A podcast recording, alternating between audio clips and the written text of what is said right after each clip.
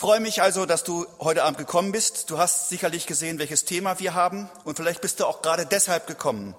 Das Thema von heute Abend heißt ja, endlich befreit von Schuldgefühlen, wieder richtig aufatmen oder durchatmen können.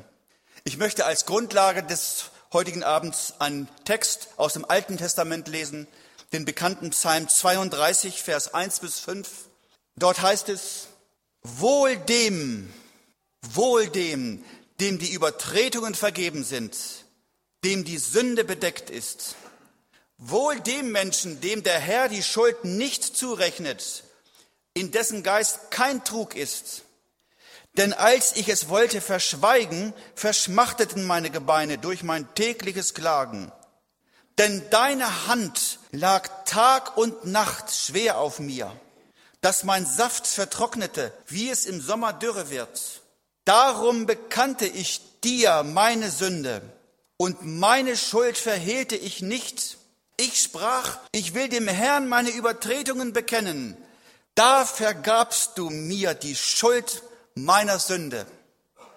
Lieber Zuhörer, es sind ungefähr zehn Jahre, vielleicht sind es auch schon zwölf Jahre her, da kam ziemlich am Ende einer gesegneten Evangelisationswoche irgendwo in Europa eine über 80-jährige liebe Dame zu mir in die Seelsorge.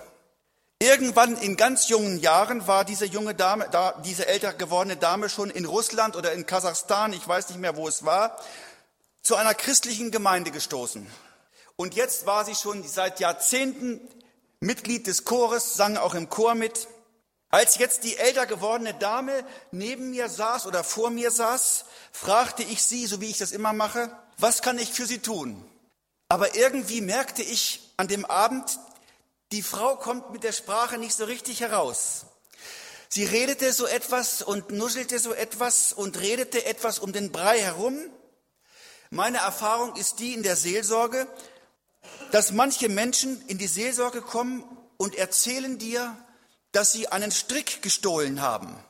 Aber weil sie sich irgendwie schämen, die ganze Sache zu erzählen, erzählen sie dir nicht, dass an dem Strick auch noch eine Kuh angebunden war, die sie ebenfalls mitgenommen haben. Diese liebe älter gewordene Dame wurde dann im Laufe des Gespräches doch noch etwas deutlicher und ich verstand, was ihr eigentliches Problem war. Die Dame war nämlich nicht immer 80, sie war auch mal irgendwann 20 Jahre. Und zu der Zeit, als sie so ungefähr 20 war, da passierte etwas, das sie nun schon 60 Jahre mit sich herumschleppte. Und diese Sache gab ihr 60 Jahre lang irgendwie keine richtige Ruhe.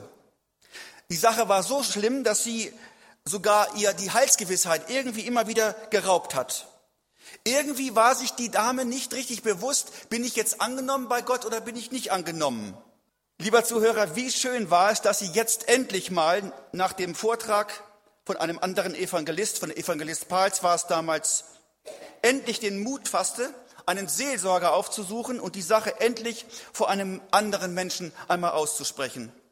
Zusammen haben wir dann zu zweit, also vor Gott, im Angesicht Gottes, die Sache Jesus noch einmal hingelegt.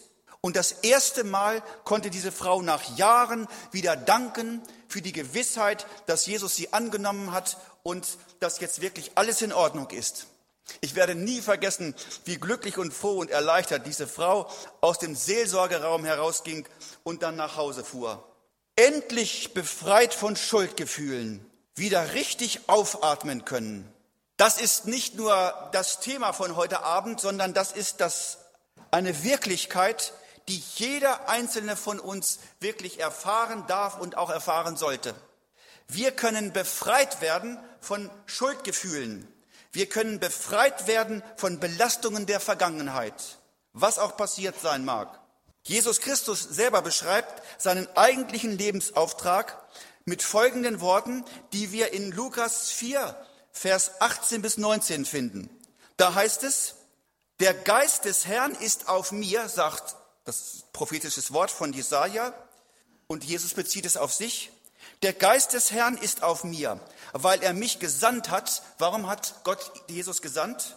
Er hat mich gesandt, zu heilen, die zerbrochenen Herzens sind, Gefangenen Befreiung auszurufen und den Blinden, dass sie wieder sehen, Zerschlagene in Freiheit zu entlassen, zu verkündigen ein angenehmes Jahr des Herrn.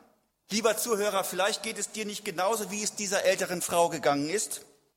Du hast nicht dasselbe Problem, das diese Frau mit sich herumgeschleppt hatte.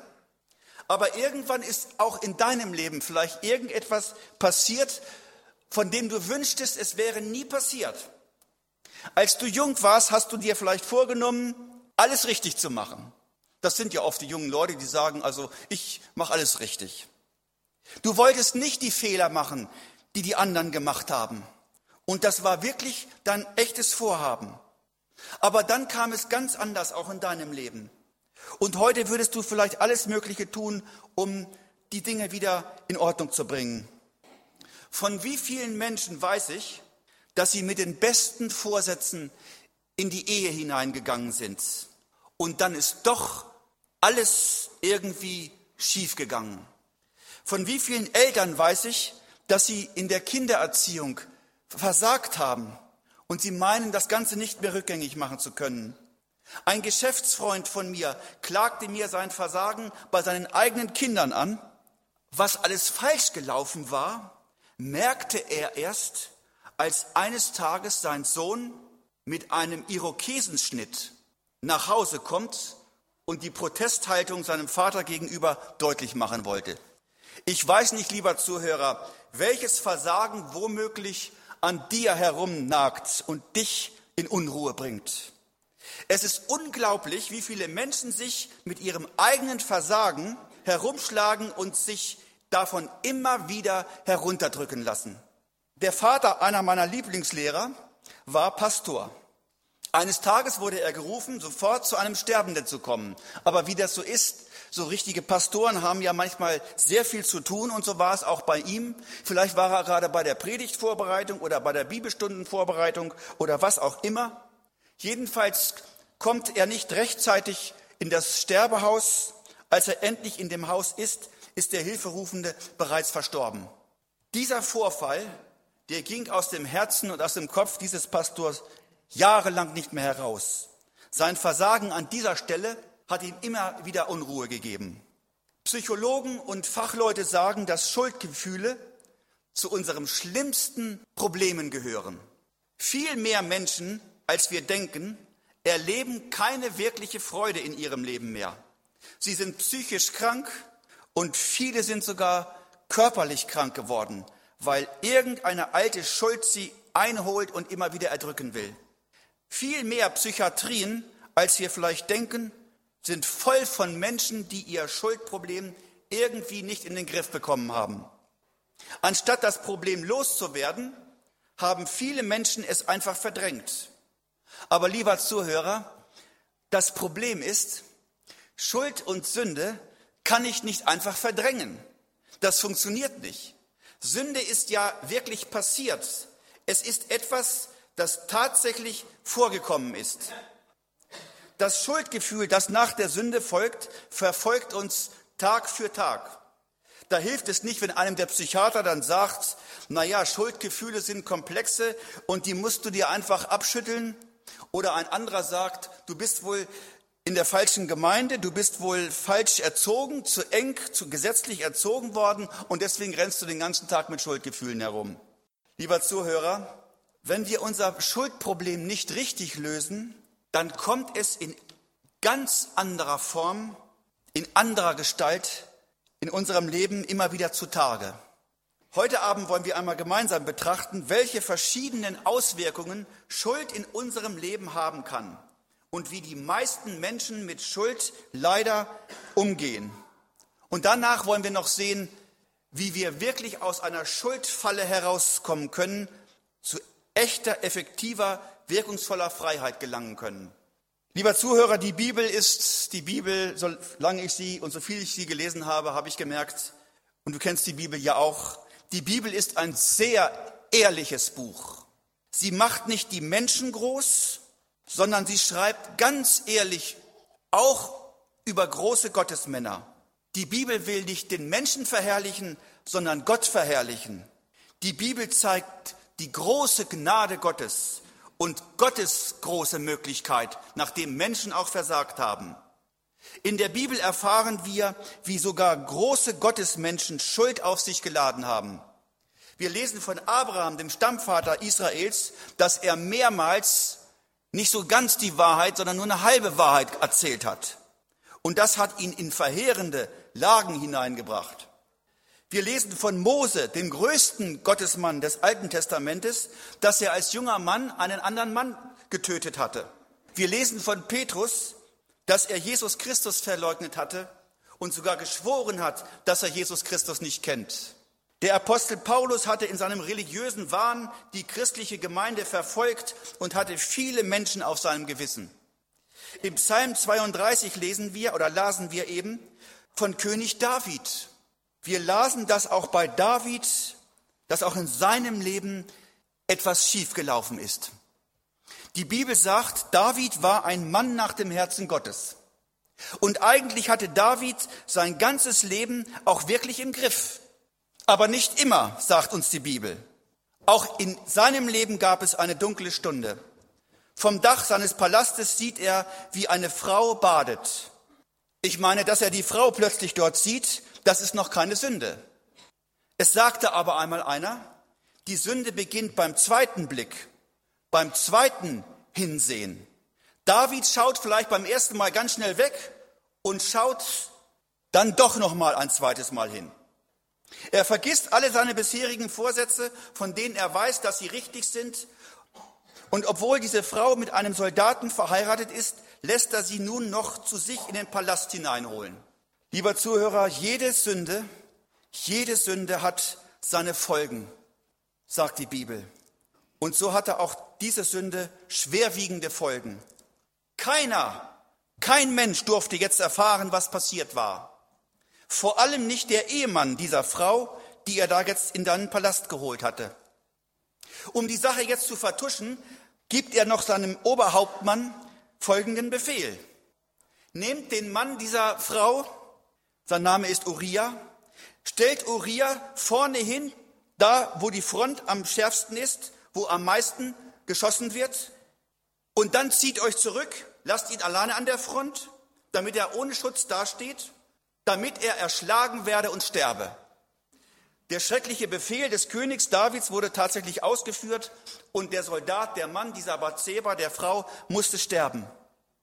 Und jetzt stellt euch das einmal vor, was jetzt passiert ist. Jetzt nimmt David, nachdem er das gemacht hat, diese Frau, diese Bathseba, auch noch in sein Haus auf. Er nimmt sie jetzt ganz in sein Haus. Nach außen hin sah es so aus, als wenn er eine arme Witwe jetzt auch noch in sein Haus aufnimmt.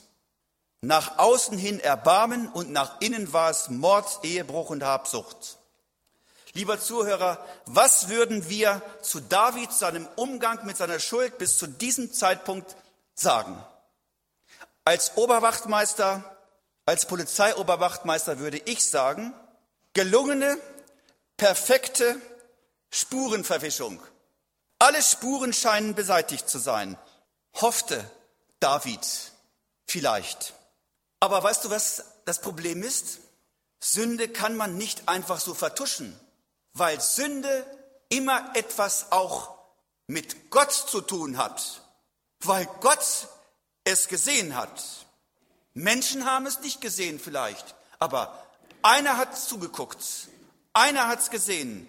Gott, wir können Sünde darum nicht vertuschen, weil Sünde immer etwas mit Gott zu tun hat, weil wir uns nicht nur an Menschen versündigen, sondern immer auch gleichzeitig an Gott versündigen.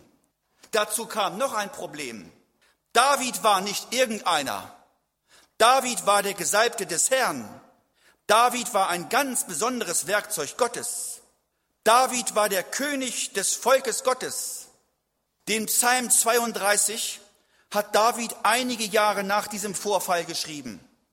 Und in diesem Psalm 32 erfahren wir, wie es David wirklich ging.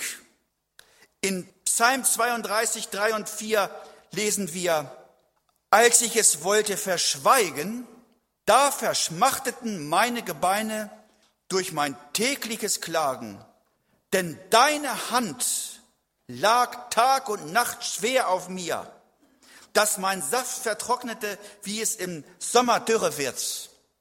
Hier erzählt uns David, wie es ihm in Wirklichkeit ging mit seiner Schuld, die nur er und Bathseba und vielleicht noch einen Hauptmann kannte, aber die eben auch Gott kannte. Als ich es wollte verschweigen, verschmachteten meine Gebeine.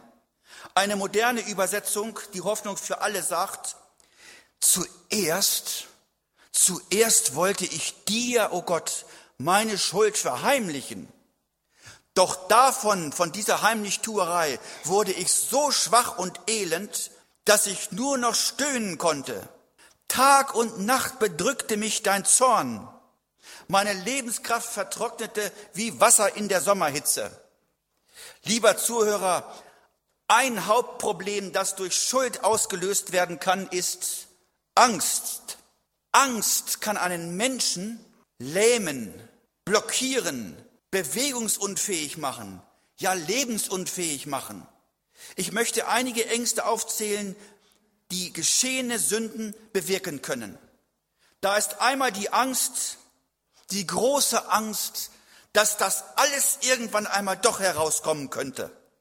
Du befürchtest, dass eines Tages ein Auto, silber und blau, mit der Aufschrift Polizei auf deinem Hof parkt und die ganze Nachbarschaft weiß, was für ein Typ du jetzt wirklich bist. Weil David davor Angst hatte, dass das alles einmal rauskommen könnte, entschied sich David zu einem Schritt, der in Wirklichkeit die ganze Geschichte noch viel schlimmer machte. Er entschied sich jetzt zu einem Mörder zu werden. Und dann war bei David vielleicht noch die große Angst, von anderen Menschen abgelehnt zu werden. Wenn die im Volk Israel erfahren, was ich getan habe, dann werden die mich doch nicht mehr als König akzeptieren. Wenn meine Familie erfährt, was ich getan habe, dann wird meine Familie mich verachten. Aber die größte Angst ist wohl die, dass Gott sich eines Tages rächen könnte. Mehr Menschen, als wir ahnen, haben Angst vor Gott. Wenn sie krank sind, denken sie, das ist jetzt die Strafe von Gott für meine Sünden. Wenn ein Unglück passiert ist, sagen sie, das ist jetzt die Strafe für meine Sünden. Wenn eine Naturkatastrophe passiert ist, dann sagen sie, daran habe ich Schuld. Meine Sünden sind das, die mich jetzt einholen. Das ist auch der Grund, weshalb viele Menschen auf der Welt Angst haben vor dem Tod. Sie sind nicht bereit, dem Schöpfer von Himmel und der Erden gegenüberzustehen. Von wie vielen Katholiken weiß ich, dass sie Angst haben vor dem Fegefeuer, wenn es eins geben würde. Aber auch andere Menschen haben Angst davor, dass es irgendwann doch ein Gottesgericht gibt. Die Bibel sagt, schrecklich ist es, in die Hände des lebendigen Gottes zu geraten. David merkte sehr wohl, dass Gott zornig auf ihn war. Er sagt, Tag und Nacht bedrückte mich dein Zorn, sagt David in seinem Psalm. Lieber Zuhörer, und solange ein Mensch sein Schuldproblem nicht gelöst hat, hat er einfach auch Angst vor Gott, Angst vor dem Tod. Von wie vielen Menschen weiß ich es, und vielleicht weißt du es auch, hast du schon mitbekommen, von wie vielen Leuten habe ich persönlich gehört, dass sie im Sterbebett nicht sterben konnten. Sie konnten nicht sterben. Sie hatten keinen inneren Frieden, jetzt so diese Welt zu verlassen. Es ist mir so, als wüssten diese Menschen doch, dass es einen Schöpfer gibt. Sie haben Angst, ihm zu begegnen. Sie wissen, sie sind gar nicht versöhnt mit ihm. So können sie nicht in die Ewigkeit gehen. Und dann rufen sie manchmal noch irgendjemanden schnell her. Und wehe, wehe, vielleicht haben wir hier auch Ärzte oder Krankenschwestern unter uns. Wehe, wir geben solchen unruhigen Todeskandidaten eine Beruhigungsspritze, anstatt noch einmal, bevor dieser Mensch in die Ewigkeit geht, mit ihm zu reden über sein Seelenheil, mit ihm zu beten und ihm Jesus klar zu machen und ihm den Weg zum Heil zu führen. Das habe ich vor einiger Zeit ganz klar gemacht bei uns in einem Dorf, in dem Dorf, wo ich wohne. Ein Mann, der wusste, dass ich gläubig bin, hat am Tag 60 Zigaretten geraucht, Rival ohne Filter, alles war schon braun hier, Hände, Lunge ganz schwarz. Und dann wusste er, er, er, er lebt nur noch einige Tage, war ungefähr 61 Jahre alt, Lungenkrebs, hat sich also tot geraucht. Dann trifft er meine Mutter und sagt, kann euer Sohn, kann Siegfried nicht nochmal kommen? Er wusste ja, dass ich gläubig bin. Und ich gehe hin Und ich merke, dieser Mann ist total vorbereitet. Ich muss sagen, dass ich also ganz große Angst hatte, dass das ganze Gespräch daneben laufen könnte. Ich habe sehr viel da vorher gebetet und im Gebet sagt Gott mir etwas. Im Gebet sagt Gott mir, Siegfried, ich gebe ihn dir. Und mit dieser Gewissheit bin ich dann doch hingegangen. Als ich hinkomme, an dem Sterbebett dieses Mannes bin, wusste ich gar nicht so richtig, wie ich anfangen sollte. Das ist unser großes Problem manchmal. Was sagen wir diesen Leuten denn? Wie kriegen wir jetzt die Kurve zu einem vernünftigen Gespräch? Ich sagte noch am Anfang, weißt du noch damals, wie es so war und hin und her?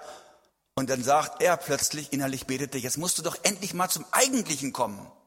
Jetzt musst du die Kurve mal kriegen und der Mann stirbt dir unter den Händen. Du musst jetzt mal das Evangelium ihm sagen. Und mit einem Mal, äh, als ich noch so anfing, über alles Mögliche zu reden, sagte er, Siegfried, wollen wir nicht mal über was anderes reden? Da hat Gott selbst das so gemacht und eingefädelt. Da sage ich, weißt du was, das sollten wir jetzt auch. Ich holte dann mein, meine Bibel raus, las ihm Johannes 3, Vers 10, 16 äh, vor und dann hat dieser Mann sich 48 Stunden, bevor er diese Erde verließ, bevor er in die Ewigkeit ging, ganz klar für Jesus Christus entschieden. Und das wünsche ich uns auch, diesen Mut immer wieder auch zu solchen Menschen hinzugehen, dass sie nicht in die Ewigkeit hineinrennen und ewig verloren sind, kommen wir nun zu der Frage, wie gehen denn die meisten Menschen heutzutage mit ihrer Schuld um? Wie gehen die meisten Menschen mit ihrer Schuld um? Vielleicht auch du, ich weiß es nicht. Das Erste, viele Menschen versuchen zuerst einmal, ihre Schuld zu verharmlosen. Dann fangen wir an, wir vergleichen uns mit anderen Menschen, wir beruhigen uns, indem wir sagen, dass andere Menschen noch schlimmer sind als wir. Schau dir mal den an, der ist ja noch viel schlimmer als ich. Ich glaube, jeder von uns wird immer irgendeinen Menschen finden, der viel schlimmer ist als wir. Du hast recht, wenn du sagst, ich bin besser als Adolf Hitler. Du hast recht, wenn du sagst, ich habe nicht so viele Leute umgebracht wie Stalin oder Mao Zedong oder Fidel Castro. Aber ich muss mich nicht mit der Schuld von Adolf Hitler und Stalin beschäftigen, und nicht mit seiner Schuld fertig werden, sondern ich muss mit meiner ganz persönlichen Schuld fertig werden. Wie ging David mit seiner Schuld um? David hatte erst einmal versucht, die Sache unter den Teppich zu kehren.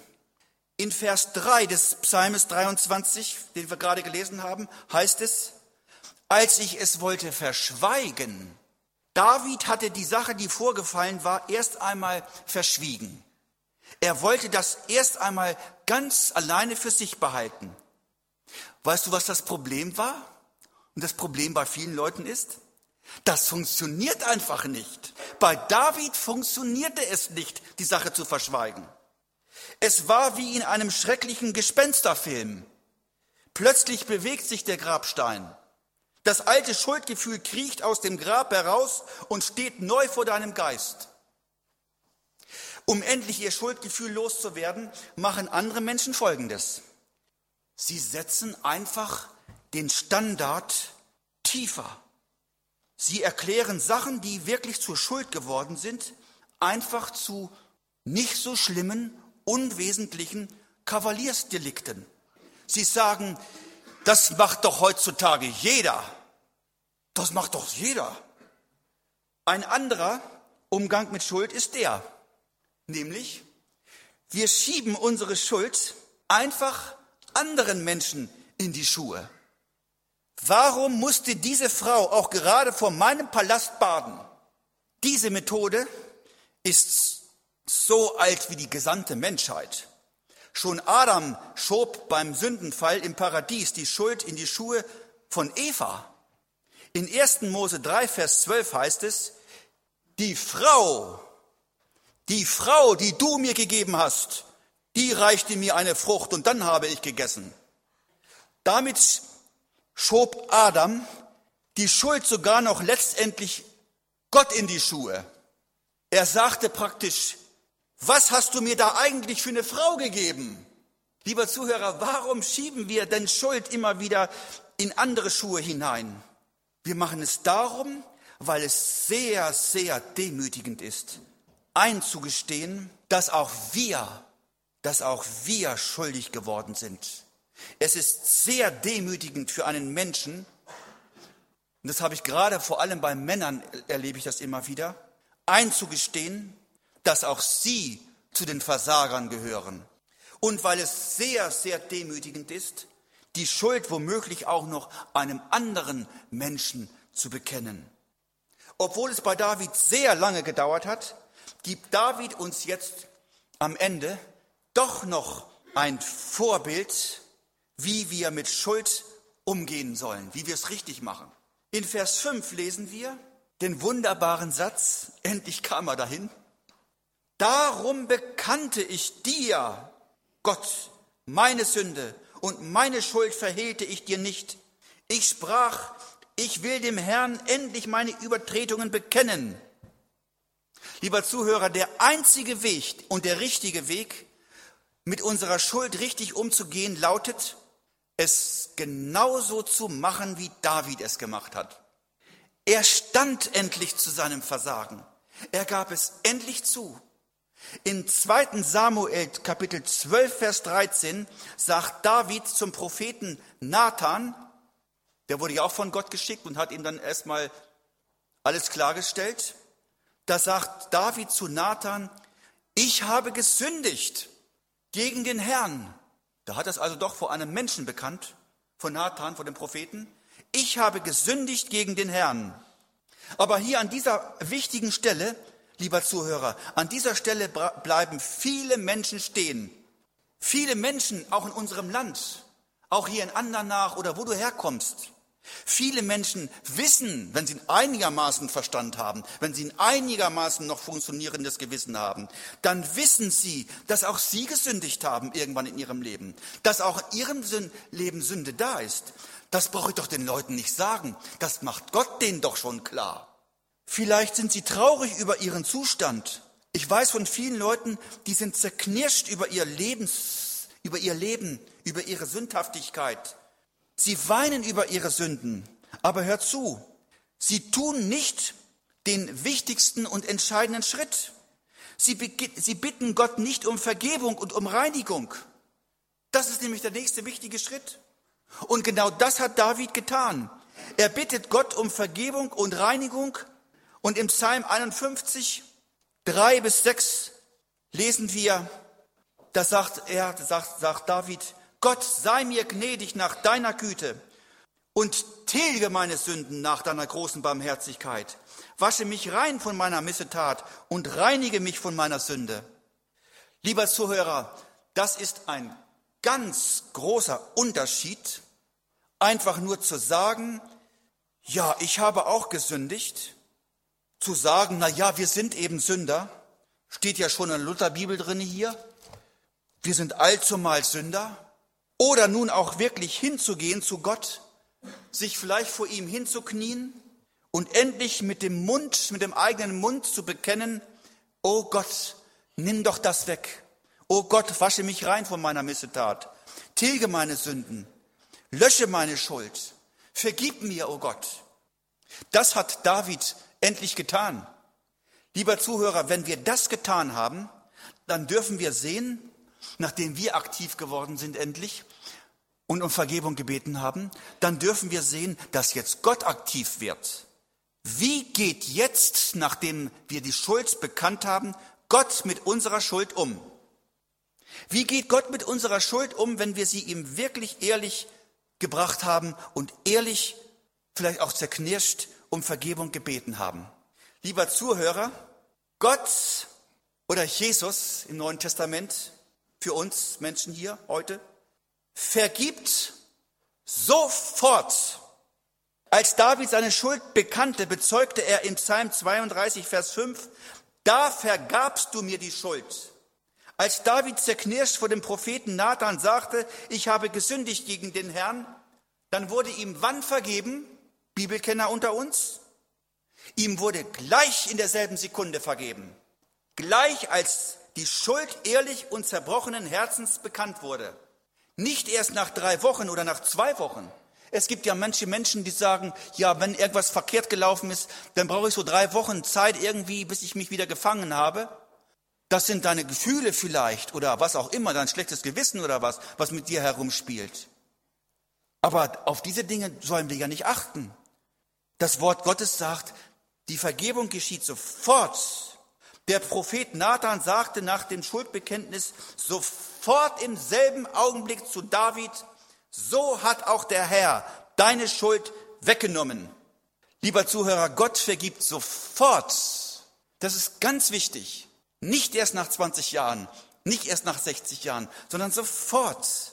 Aber ich muss es auch glauben. Gott sagt nicht, na, ich werde mal erst mal darüber nachdenken. Stell dir einmal vor, da ist jemand im Krieg, im Zweiten Weltkrieg, im Schützengraben und neben ihm die Kameraden, die sterben da und er weiß, ich kann auch, ich sterbe auch in, in, in, in fünf Minuten gleich. Und so mancher ist im Schützengraben, im Krieg noch, hat sich noch bekehrt zu Jesus Christus. Stell dir mal vor, derjenige ist da auch, will sich bekehren zu Jesus Christus, bittet um Vergebung da im Schützengraben, er weiß, in fünf Minuten bin ich nicht mehr da, die Bomben kommen immer näher. Und Gott sagt, ja Werner, müssen wir mal sehen, in drei Wochen vielleicht. Stell dir mal vor, die Kugel kommt jetzt schon und er ist in drei Minuten tot. Jesus, ich habe es jetzt mal auf den Punkt gebracht, mal ein bisschen übertrieben, aber so ist es. Jesus vergibt sofort. Wenn er zehn, eine Sekunde später erschossen worden wäre, ihm wäre vergeben worden. Nicht erst in fünf Stunden. Aber wie oft gehen wir mit Gott so um und denken, na ja, in drei Wochen fühle ich mich wieder so vergeben. So dürfen wir nicht umgehen mit Gott. Gott vergibt sofort. Er sagt nicht, ich frage mal die Engel, wie sie darüber denken, ob du dich auch vernünftig benommen hast in den acht, letzten acht Wochen. Gott vergibt sofort. Jesus vergibt sofort. Das gilt nicht nur für David, sondern das gilt auch für uns, lieber Zuhörer. Wenn wir unsere Sünden bekennen, dann sofort ist Gott treu und gerecht, dass er uns unsere Sünden vergibt und reinigt uns von aller Untugend.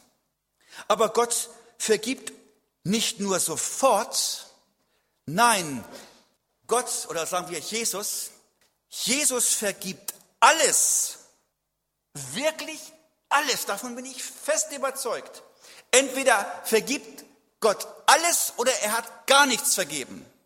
Weil Gott nicht eine einzige kleinstig, kleine, kleinste Sünde in den Himmel hineinnehmen wird, muss er dir entweder alles vergeben, nicht nur 97 Prozent. Wir fangen ja wieder an zu denken und denken, naja, so ganz nicht. Ja, er vergibt schon, aber naja, ein bisschen noch. Nein, es ist wirklich alles vergeben. Lieber Zuhörer, vielleicht hast du in deinem Leben den größten Blödsinn gemacht und wenn du es zu Jesus gebracht hast, kommt er nicht und sagt, ja, aber nur ein bisschen müssen wir noch. Es gibt eine große Kirche mit 700 Millionen Mitgliedern, die lehrt, die sagt uns, dass Gott vergibt und Jesus vergibt. Aber für uns bleibt noch sehr viel zu tun. In Neuner Ros, in dem Neuner Ros Lehrbuch der katholischen Kirche, habe ich ein paar Mal durchstudiert. Im offiziellen Lehrbuch der katholischen Kirche heißt es, von der Seite Christi ist alles getan worden. Von unserer Seite bleibt noch viel zu tun. Das ist schlimme Irrlehre. Jesus hat alles getan. Es bleibt nichts mehr zu tun.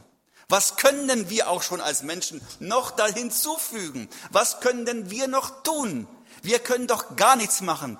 All unsere Gerechtigkeit, sagt die Bibel, ist nur ein beschmutztes Tuch. Es setzt nichts vor Gott. Es kommt bei Gott überhaupt nicht an. Lieber Zuhörer, das ist doch ein Evangelium, was ich heute Abend euch sage, oder nicht? Gott vergibt sofort und Gott vergibt alles. Wenn du zu Jesus gekommen bist, dann bist du sauber, dann bist du clean, dann ist wirklich alles weg. Und du musst dich nicht mehr mit irgendwelchen Dingen herumschleppen jahrelang. Gott vergibt alles und sofort. Lieber Zuhörer, das Gegenmittel für unsere Schuld ist Gottes Vergebung. Das gilt für jeden Menschen, wer du auch bist heute Abend. Lieber Zuhörer, darum mach es doch bitte nicht so wie die alte Dame damals, die 60 Jahre lang irgendeine Sache mit sich herumgeschleppt hat. Vielleicht gibt es auch in deinem Leben, lieber Zuhörer, Schuld, die ist so groß, dass du alleine einfach nicht damit fertig wirst. Vielleicht hast du sie schon mal hundertmal irgendeinem Menschen bekannt, aber immer wieder kommen die Anklagen und irgendwie kommst du nicht über den Punkt und du kommst nicht zur Heilsfreude und zur, zur, zur Gewissheit. Dann ist es vielleicht mal gut, einen Seelsorger oder eine Seelsorgerin, eine Schwester, manche Dinge ist vielleicht besser, was an einer Frau mal zu sagen, von, von Frau zu Frau, sie einfach mal zu da zu sagen und zu bekennen und sagen, du bete doch mal mit mir. Meine Mutter ist jetzt 87 Jahre alt. Die ging vor 40 Jahren zu einer Wahrsagerin auf dem, auf dem Zirkus, auf dem Schützenfest. Die Frau hat zu meiner Mutter gesagt vor 40 Jahren, Sie werden 67 Jahre alt. Meine Mutter hat das am Anfang als Spaß angesehen oder was auch immer. Aber irgendwann wurde sie mal 65 und dann wurde sie 66. Könnte es doch so sein, dass ich 67 werde? Lieber Zuhörer, ich habe gehört von einem Mädchen, dem auch gesagt wurde, du wirst 21. Und dann kam der 21. Geburtstag. Und die Wochen vorher wurde sie immer verrückter und immer verrückter, hat aber mit keinem darüber gesprochen. Und an ihrem 21. Geburtstag hat sie sich das Leben genommen, weil sie diesen Druck nicht mehr aushalten konnte. Ich hoffe, dass du nicht zu diesen Teufelsfrauen hingehst. Ich hoffe, dass du kein Horoskop liest. Das ist vom Teufel. Und dass du auch nicht die Hände oder was auch immer da, lass dich nicht auf so etwas ein. Wir sollen uns ganz alleine in Gottes Hand legen und ihm unsere Führung und auch das Alter oder was auch immer, unsere Zukunft anvertrauen und nicht irgendwelchen Scharlatanen, die uns für Geld noch belügen und uns ins Verderben bringen. Meine Mutter wurde nicht mehr ruhig wegen dieser ganzen Geschichte. Und dann war in unserem Nachbardorf eine Evangelisation, so was ähnliches wie, wie bei euch hier jetzt hier. Und, meine, und die ging jeden Abend dorthin. Und irgendwann hat sie gesagt, jetzt musst du einfach mal und dann hat sie sich durchgerungen. Lieber Zuhörer, wie viele Leute wissen ganz genau, sie sollten mal mit dem Prediger reden, aber dann gehen sie wieder raus. Und dann hat sie sich durchgerungen, hat gesagt, ich halte das jetzt nicht mehr aus. Und dann ging sie hin zu dem Prediger, zu dem Evangelisten, war ein ganz vollmächtiger Mann. Und dann hat sie gesagt, wissen Sie was, ich muss Ihnen das einfach mal sagen. Und dann hat er gesagt, das bringen wir jetzt ganz klar zusammen, zu zweit, jetzt zu Jesus. Und dann haben sie das im Gebet zu Jesus gebracht. Und er hat auch noch, sie hat sich auch noch losgesagt vom Teufel und von den Werken des Teufels und hat sich ganz bewusst noch einmal in die Hand Jesu Christi gegeben. Und er hat dann auch noch mal, um meiner Mutter wirklich noch mal zu helfen, ihr noch mal offiziell, weiß nicht, mit Handauflegung oder was, Vergebung zugesprochen. Und meine Mutter geht nach Hause und ist von der Sekunde an die Sache los. Es hat sie nie mehr beschäftigt. Ich weiß nicht, wie es in deinem Leben ist. Da ist auch irgendetwas vielleicht gewesen, aber bring es doch mal hin zu Jesus. Es gibt manche solche hartnäckigen Dinge, die sind so grässlich, die muss man einfach einmal vor einem anderen Menschen bekennen. Die kriegt man alleine nicht unter die Füße. Aber tu es doch auch mal.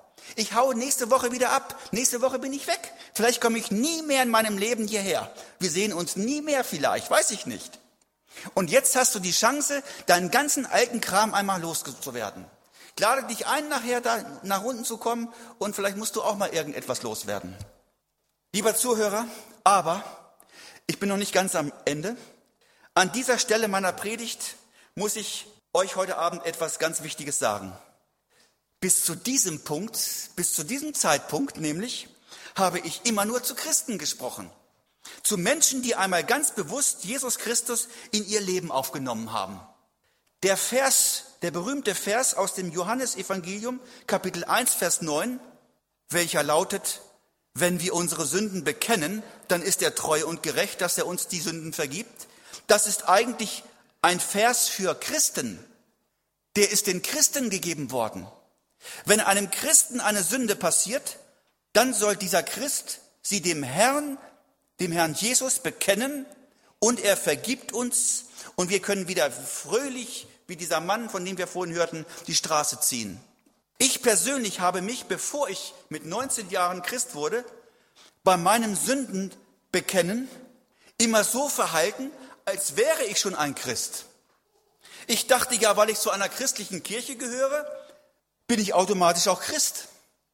Aber in der Bibel steht davon nicht ein einziges Wort. Ich werde dadurch nicht Christ, dass ich mal irgendwelche Sünden bekenne. Lieber Zuhörer, oder, oder, oder, und um Vergebung bitte.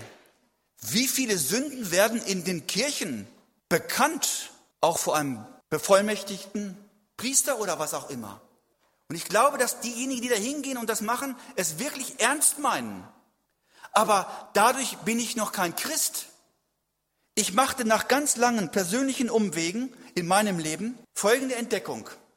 Und die steht im, in der Bibel, im Johannesevangelium, Kapitel 1, Vers 11. Dort steht, Jesus kam in sein Eigentum, damit ist die Welt gemeint und damit ist auch Israel gemeint. Jesus kam in sein Eigentum, aber die meisten Menschen nahmen ihn nicht auf. Jesus kam nach Israel, aber die meisten Juden haben Jesus damals nicht aufgenommen. Jesus kam in diese Welt, die er gemacht hat und die ihm gehört, aber die meisten Menschen auf dieser Welt haben Jesus gar nicht aufgenommen. Stimmt das, was ich hier sage?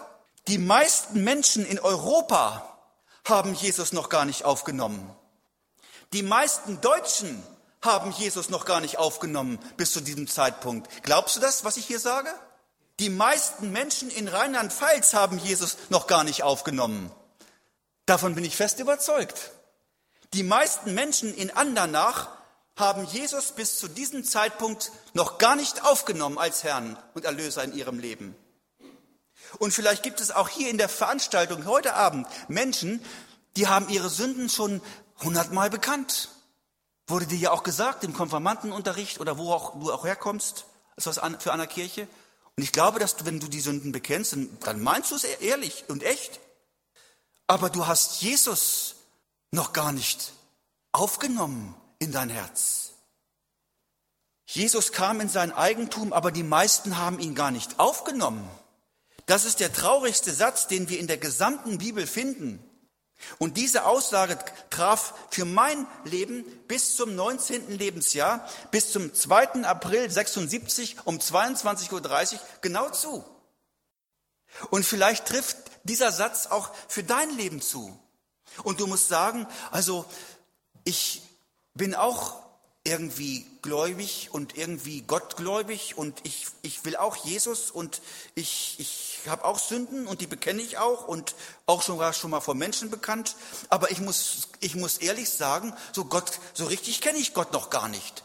So ging es mir zumindest. Ich habe gemerkt, da gibt es richtige Christen, die haben irgendetwas, ich weiß gar nicht, was es ist. Aber die haben irgendetwas, was mir noch fehlt. Ich bin auch Christ irgendwie, aber Heute weiß ich, es ist die Wiedergeburt, es ist die neue Geburt, es ist das neue Leben aus Gott, was mir fehlt. Du musst sagen vielleicht, ja, so richtige Gewissheit, ob ich von Gott angenommen bin, die habe ich noch gar nicht so richtig. Und jetzt lese ich dir den schönsten Vers aus der Bibel vor. Der steht genau ein Vers weiter. Ein Vers weiter, in Vers 12. Da heißt es, wie viele ihn, aber, und da ist Jesus mit gemeint, aber aufnahmen, Denen gab er das Recht, Gottes Kinder zu werden, die an seinen Namen glauben. Das war der Schlüssel für mein persönliches Glaubensleben. Lieber Zuhörer, und das ist der Weg, wie auch du vielleicht ein Christ werden kannst. Es geht nicht nur darum, dass wir vor Jesus unsere Sünden bekennen, sondern du musst Jesus Christus in dein Leben aufnehmen. Du musst ein Kind Gottes werden. Du musst eingetragen werden in das Lebensbuch des Lammes. Wenn du Jesus Christus annimmst, bist du nicht nur ein Geschöpf, ein geliebtes, ein geliebtes Geschöpf. Gott liebt ja alle Menschen. So sehr hat Gott die Welt geliebt, dass er seinen einzig geborenen Sohn dahingab, damit alle, die an ihn glauben, nicht verloren gehen, sondern das ewige Leben haben. Dann bist du nicht nur Geschöpf Gottes, geliebtes Geschöpf Gottes, sondern dann bist du Erbe Gottes. Du wirst eingetragen, rechtmäßig eingetragen in das Lebensbuch des Lammes. Du wirst zum Kind Gottes. Das bedeutet volle Vergebung, volle Vergebung. Ein Kind Gottes hat volle, hundertprozentige Vergebung. Und dazu noch, lieber Zuhörer, wie froh können wir sein, dass wir Vergebung haben. Ich habe schon manchmal darüber gedacht, nachgedacht, wie froh können wir sein, dass wir der Hölle endlich entronnen sind, dass wir da nicht noch reinkommen. Aber Gott hat, Jesus hat nicht nur die Hölle für dich getragen und sie dir weggenommen, wenn du ihn aufnimmst, sondern er gibt und er gibt jetzt volle Vergebung. Er schenkt dir auch noch den Himmel, ewiges Leben, Herrlichkeit, die nicht aufhört.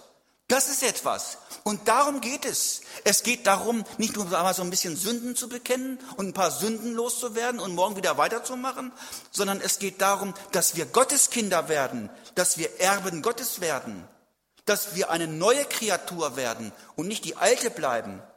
Lieber Zuhörer, wie nimmt man Jesus denn auf? Wie macht man das denn?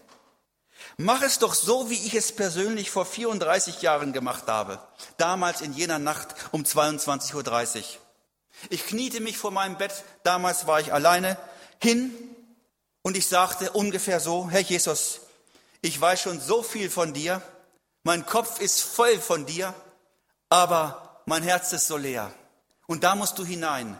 Herr Jesus, ich habe dich noch nie richtig bewusst in mein Leben hineingelassen. Herr Jesus Christus, ich bitte dich, komm jetzt in dieser Minute, wo ich vor deinem Bett, meinem Bett kniee, hinein in mein Leben. Und ich sagte Amen. Und in dieser Sekunde, in dieser Sekunde ist Jesus Christus hineingekommen in mich. Er war immer um mich herum, aber jetzt war er drin in mir. Und das ist der große Unterschied. Durch dieses eine Gebet, Herr Jesus, komm rein in mein Leben. Ich öffne mein Leben für dich. Ich öffne mein Herz für dich. Bitte erfüll mich mit dir. Dadurch, durch dieses eine Gebet, wurde ich, Siegfried Korzonik, ein Christ. Und Jesus hat dieses Gebet an jedem Abend wirklich beantwortet. Er ist in mein Leben hineingekommen und dort lebt er nun schon fast 34 Jahre, kann ich bezeugen. Durch ein ähnliches Gebet kannst auch du, lieber Zuhörer, ein Kind Gottes werden. Es ist so einfach.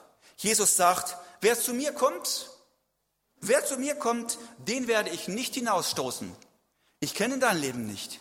Ich kenne deine Vergangenheit nicht. Vielleicht bist du erst fünf Jahre alt. Meine beiden Kinder haben sich beide mit fünf Jahren für Jesus entschieden. Meine Tochter mit fünf und mein Sohn auch mit fünf. Aber vielleicht bist du schon ganz schön in die Jahre gekommen. Mein Vater, so ein richtiger Mann, ist mit 75 Jahren zum Glauben gekommen. 1908 geboren, wäre jetzt 102, ist mit 90 dann gestorben. Mit 75 Jahren. Höre nicht auf den Teufel, wenn er dir sagt, zu spät, zu viel gesündigt, der Zug ist abgefahren. Mach das nicht. Wenn Jesus Christus dich heute Abend ruft und du hast gemerkt, ich bin angesprochen, dann mach das Wichtigste, was du in deinem Leben tun kannst.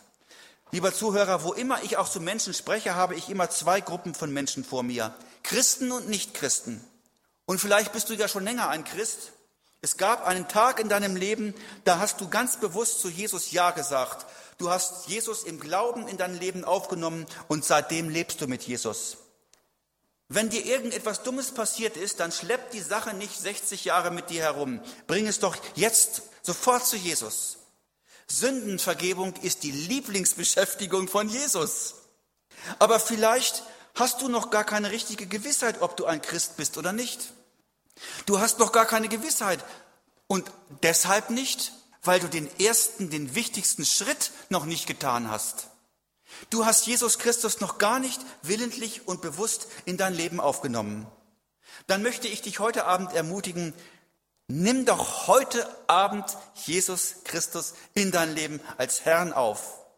Das haben einige in diesen Tagen gemacht.